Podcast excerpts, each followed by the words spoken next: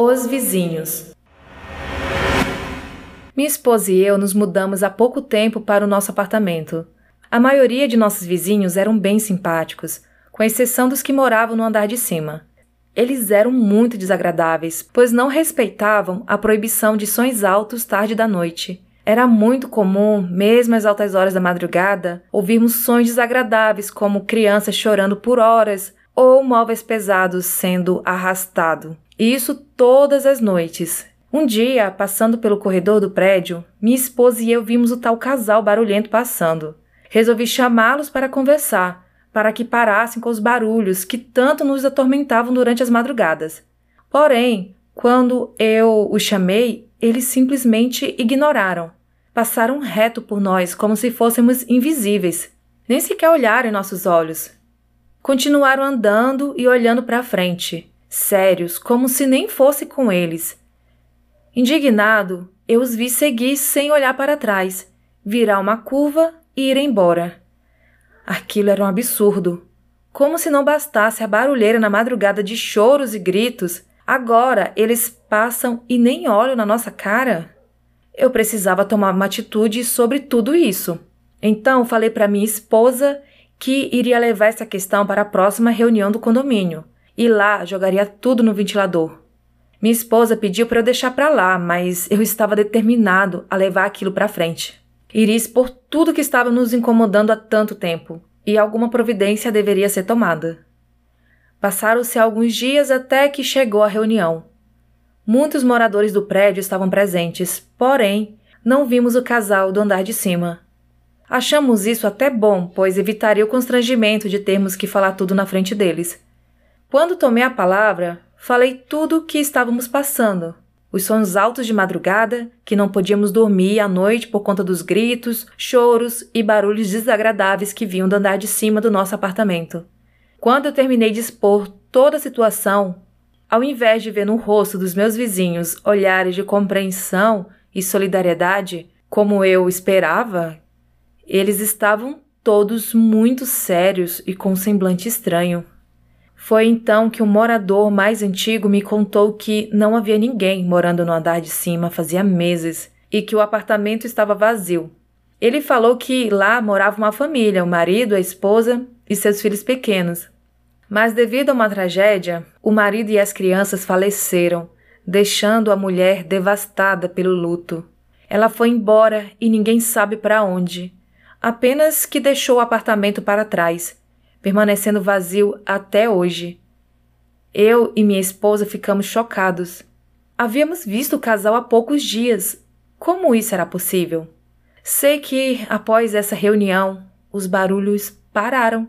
Nunca mais ouvimos nenhum som vindo do apartamento de cima.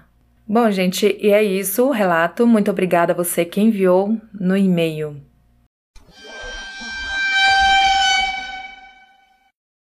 Doppelganger. Esse relato aconteceu no ano de 2004. Nesta ocasião, eu tinha 16 anos e estava no ensino médio. Morava com meu irmão mais velho, de 23 anos, e meu irmão mais novo, de 14 anos. Na época, eu estudava em turno integral, de manhã e tarde, enquanto meu irmão mais novo só estudava tarde. Num dia especialmente quente, eu cheguei em casa mais cedo, por volta das 14 horas. A casa deveria estar vazia, pois meu irmão mais novo deveria estar na escola e o mais velho no trabalho. Conforme fui andando até o banheiro, olhei para a porta do quarto do meu irmão mais novo e o vi sentado na cadeira do computador, de costas para mim. Ele estava vestindo uma camiseta regata e uma bermuda e parecia ter saído recentemente do banho. Como ele estava de costas e de headset, eu falei em voz bem alta. Fala, cara. Foi pra escola, não? Imaginando que ele não me ouviria direito por conta dos fones. Ele lentamente virou a cabeça para mim e me olhou com uma cara séria, com um olhar frio, se virando muito devagar, estranhamente devagar. Ele me encarou por uns dois segundos e voltou a ficar de costas para mim, olhando para o computador. Detalhe: o PC estava com a tela preta e parecia estar desligado. Na hora fiquei meio arrepiado, mas pensei que talvez ele estivesse tentando me assustar. Resmunguei alguma coisa e continuei em direção ao banheiro. Foi quando ouvi, assim que eu estava prestes a entrar no banheiro, a chave da porta da sala. Alguém estava chegando em casa. Achei estranho e esperei para ver quem iria abrir a porta. E era o meu irmão mais novo, vindo da rua, de uniforme da escola, visivelmente suado e vermelho por conta do sol escaldante que fazia lá fora. Travei por um segundo.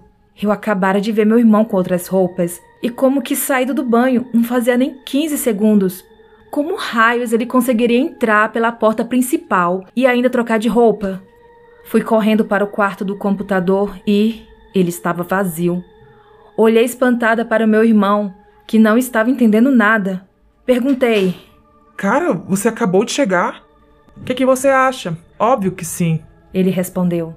Era impossível ele, em um momento, estar com uma roupa e de banho tomado e, em poucos segundos, ele chegar suado da rua vestindo o uniforme da escola. Fiquei confuso e com medo e saí de casa e o deixei sem entender nada, só voltando algumas horas depois. Quando voltei para casa, meu irmão já havia tomado banho e trocado de roupa. E adivinhe só, ele estava usando uma camiseta regata e uma bermuda, exatamente a mesma roupa que ele usava quando eu supostamente o vi pela primeira vez.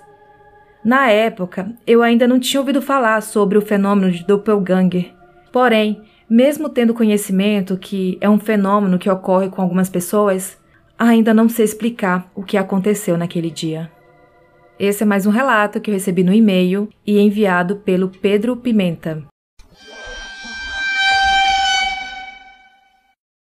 Final de semana na Casa Colonial.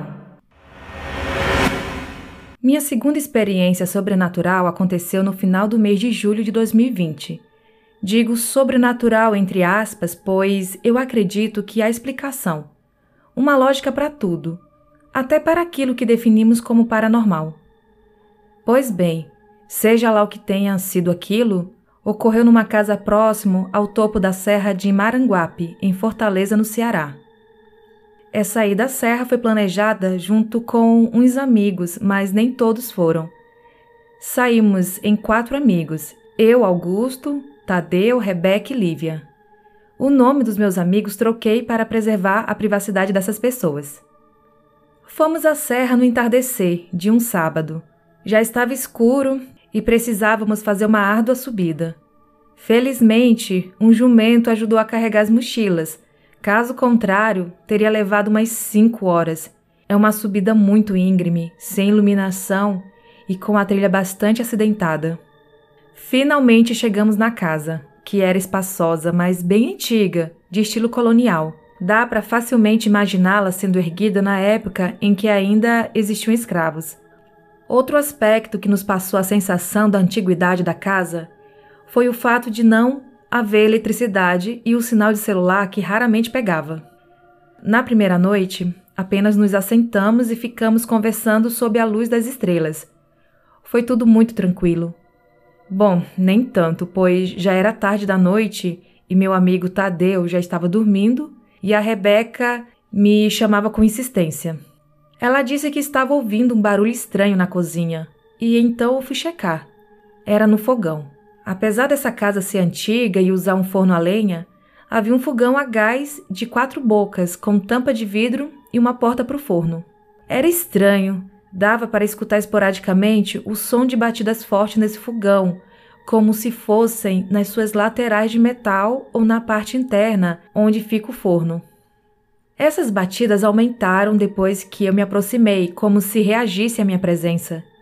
A primeira coisa que eu fiz foi checar por baixo, por trás e por dentro do fogão, iluminando com uma lanterna, para ver se era algum bicho, mas não havia nada.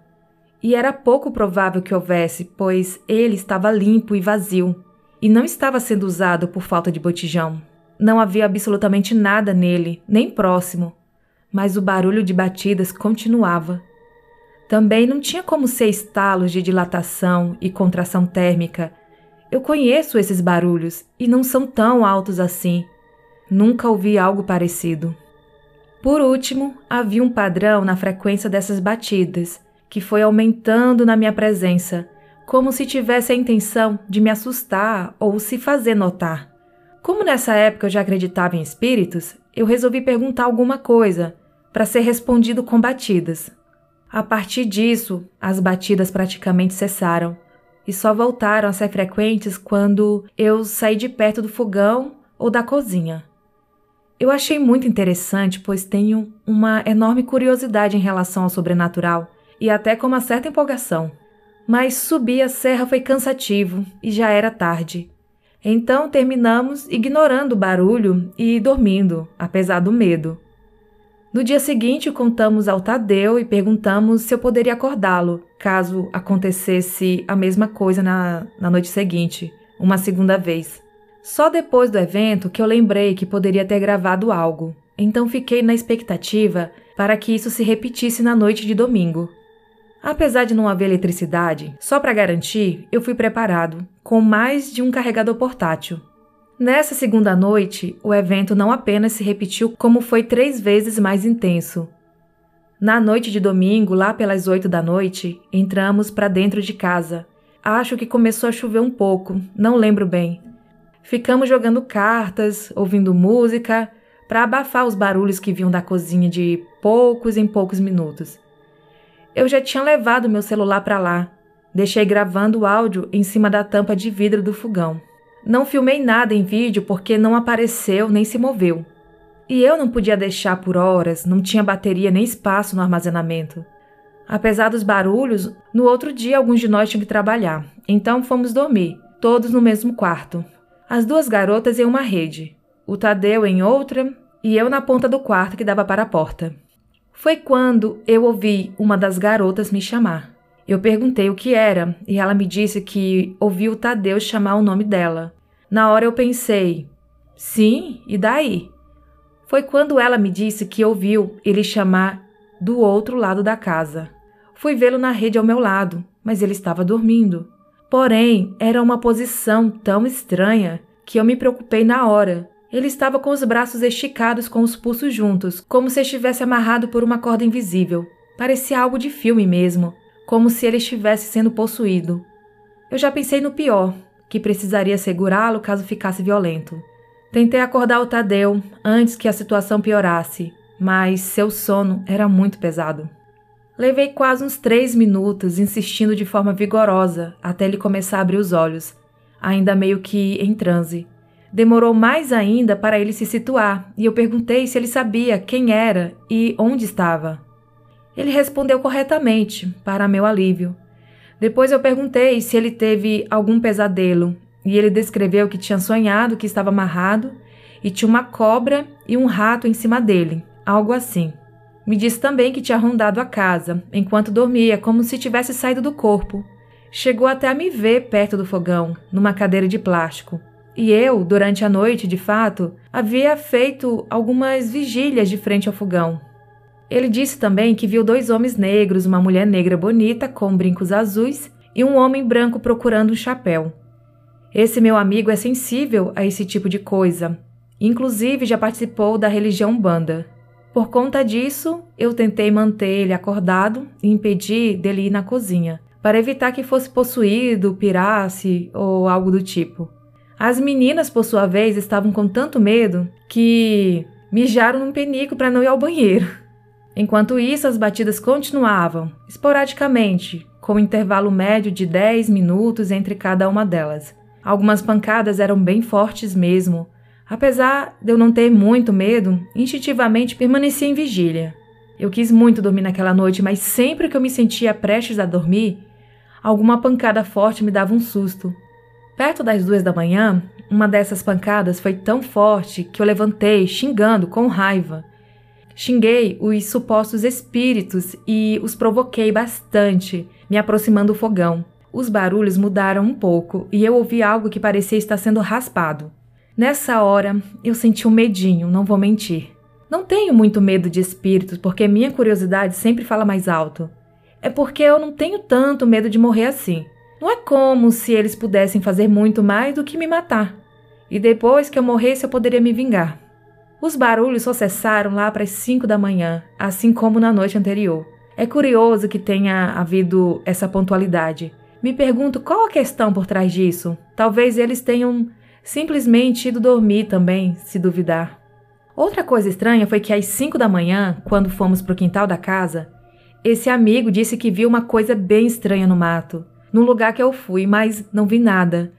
Ele descreveu como sendo algo parecido com um jumento, mas tinha um quê de humano e usava uma máscara de madeira, similar àquelas de tribos africanas, com desenho de rosto.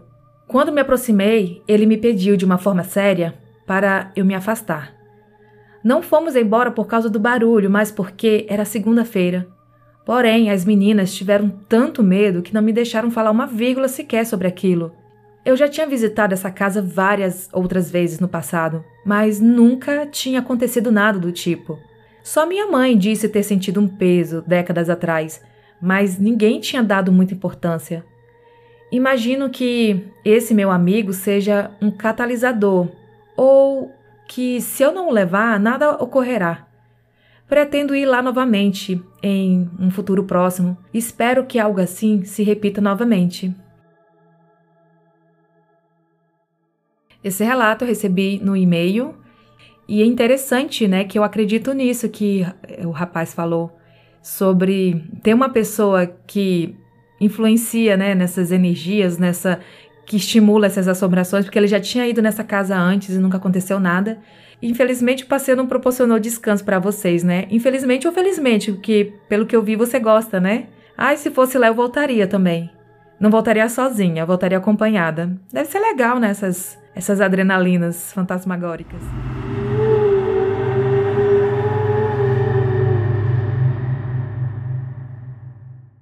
Pessoal, vou ler para vocês um relato. De antemão, vou avisar que relata um pouco de violência doméstica, então já fica o aviso se você for uma pessoa mais sensível. Eu deixei observação no relato que quem fosse revisar, que eu tenho um time agora maravilhoso de ajudantes, colaboradores, e eu pedi assim, deixei uma observação que quem fosse revisar retirasse algumas partes assim, modificasse, não deixasse tão explícita a questão da violência assim doméstica e mesmo modificando, ainda ficou algumas coisinhas, tá? Então fica o aviso aí, mas tem sobrenatural. E vamos para o relato, que é O Anjo da Guarda. A minha história começa quando a minha mãe, ainda em sua adolescência, ficou grávida de mim. Expulsa de casa pelos pais, sem alternativas, acabou indo morar com meu pai na fazenda de uma prima dele, que havia se casado com um homem muito rico. Frustrado, meu pai começou a beber uma cervejinha aqui, outra ali. Frequentemente era visto nos bares daquela pequena cidadezinha do interior de São Paulo e acabou se tornando mais tarde um alcoólatra. Quando ele não era um bêbado triste, era um bêbado muito agressivo. Com seis anos de idade, lembro de apanhar quase todos os dias e minha mãe também. Lembro-me que um dia eu estava jantando sentada à frente da TV, vestindo uma camisola desgastada de tanto usar Assisti atento ao famoso programa dos anos 90, Quer Namorar Comigo, do SBT. De repente, meu pai entrou pela porta da frente, extremamente embriagado, aos berros, e percebemos que seria mais uma noite de agressões. Só que foi bem pior que o de costume. E quando minha mãe percebeu que nossa vida estava em risco, ela rapidamente correu com meu irmão no colo para fora da casa, em desespero e, com medo, acabou se esquecendo de mim. O medo me paralisava, minhas lágrimas corriam pelo meu rosto. Eu berrava, pedia para ele parar. Com seis anos, eu não sabia como reagir a tamanha crueldade. Meu pai então tentou me agredir, e naquele momento, algo sobrenatural aconteceu. Algo parou por um instante, e então eu senti uma estranha mão que era invisível aos meus olhos agarrar um dos meus bracinhos pequenos e ao mesmo tempo uma outra força invisível empurrar minhas costas com grande força, como se aquilo me dissesse: vai, corre. Foi aí que eu tive forças para conseguir passar pela porta da sala que dava acesso ao gramado da residência e começar a correr. Lembro-me de ouvir passos atrás de mim. Era o meu pai me perseguindo. Desci correndo a rua de asfalto sem olhar para trás. Com os pés descalços, entrei onde tinha um brejo lotado de taboas enormes, para quem não sabe, taboas é uma espécie de planta aquática que cresce em lugares lamacentos. Fiquei ali por algumas horas, escondida, colocando as mãos entre a boca e o nariz, para abafar o som da minha respiração ofegante. Meu coração parecia que iria sair pela boca, mas o barulho dos gansos, vacas e cavalos mascararam o som da minha respiração, e ele não conseguiu me achar naquele lugar. Eu fiquei mais calma quando notei que ele não estava mais à minha procura. Fiquei dentro daquele lago frio e molhado, quietinha, observando a movimentação. Quando avistei meu pai de longe, acender a luz da casa e ir em direção à sede, a casa principal da fazenda, para tomar o banho, já que o chuveiro da minha casa estava quebrado, percebi que ali era a minha chance de escapar daquele brejo que cheirava xixi e a cocô de vaca. Fui em direção ao pomar daquela imensa fazenda, e a camisola que antes era branca agora estava suja de terra dos pés à cabeça. Uma espécie de barro pegajoso, escuro e com forte odor me cobria porque tive que nadar e me arrastar pelo brejo e fazer força afastando aquelas plantas enormes até chegar no curral e, por fim, passar entre a cerca de arame farpado que dava acesso ao pomar. Caminhando à procura de um local seguro, encontrei ali um lugar que ficava mais alto que a minha casa e a sede. Então eu tinha total visão da minha casa, e se meu pai viesse me procurar, eu conseguiria ver ele vindo pelo caminho do asfalto. Como era lua cheia, a luz que havia ali era suficiente para eu conseguir é, uma visão mais privilegiada do ambiente a qual me encontrava, e mais uma vez teria a chance de fugir. Encontrei um abacateiro e subi. Me ajeitei de uma forma que ficasse mais confortável naquele momento, mesmo sendo quase impossível, Aqueles galhos ásperos me arranhavam e me pinicavam. Eu estava cansada, confusa e apavorada. Foi quando algo sobrenatural, ou não, mais uma vez aconteceu. Eu vigiava de longe a casa e vi um objeto que pairava pelo ar surgir. Era maior que um helicóptero e menor que um avião A320. Apareceu do nada, próximo à minha casa, e ele tinha uma aparência de triângulo deitado, que se camuflava entre as árvores e a luz da lua. Era uma espécie de nave que não emitia som, mas que se movia pelo ar sem sair do lugar. Dele saíram três luzes intensas, parecidas com estrelas do céu que se movimentavam aleatoriamente. Foram em direção à mata e ficaram algumas vezes pairando pela casa e pelos arredores dela. O estranho é que eu estava mais ou menos uns mil metros de distância da casa, mas conseguia ver aquelas luzes, nitidamente. Aquelas esferas voltaram para aquele objeto triangular e, em fração de segundos, ele desapareceu no céu. Atualmente tenho 37 anos e ainda me pego pensando: o que será que vi naquela noite? O que foi que aconteceu? Desde menininha eu vejo espíritos, mas como aquela coisa foi apenas uma única vez. Esse relato eu recebi no e-mail e espero que você esteja bem, que tenha superado esse trauma, que eu sei que não é fácil e que é uma coisa que acontece com muitas pessoas, infelizmente, né? E que bom que surgiu algo para te ajudar, né? Que sua mãe também estava em desespero, coitada, e algo te ajudou, né? Algo bom.